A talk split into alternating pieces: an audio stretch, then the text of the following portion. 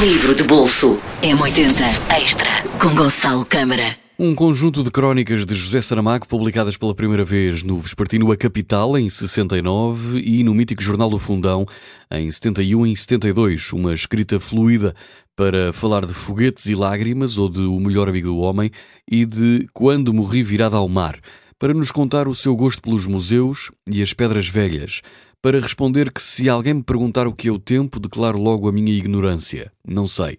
São mais de 60 crónicas, pequenas histórias sobre temas variados e, na aparência, inocentes, já que a censura vigente não permitia grandes atrevimentos, ainda que por entre as subtilezas de linguagem se possam encontrar algumas farpas. Estou a falar-lhe de A Bagagem do Viajante, um livro de crónicas de José Saramago.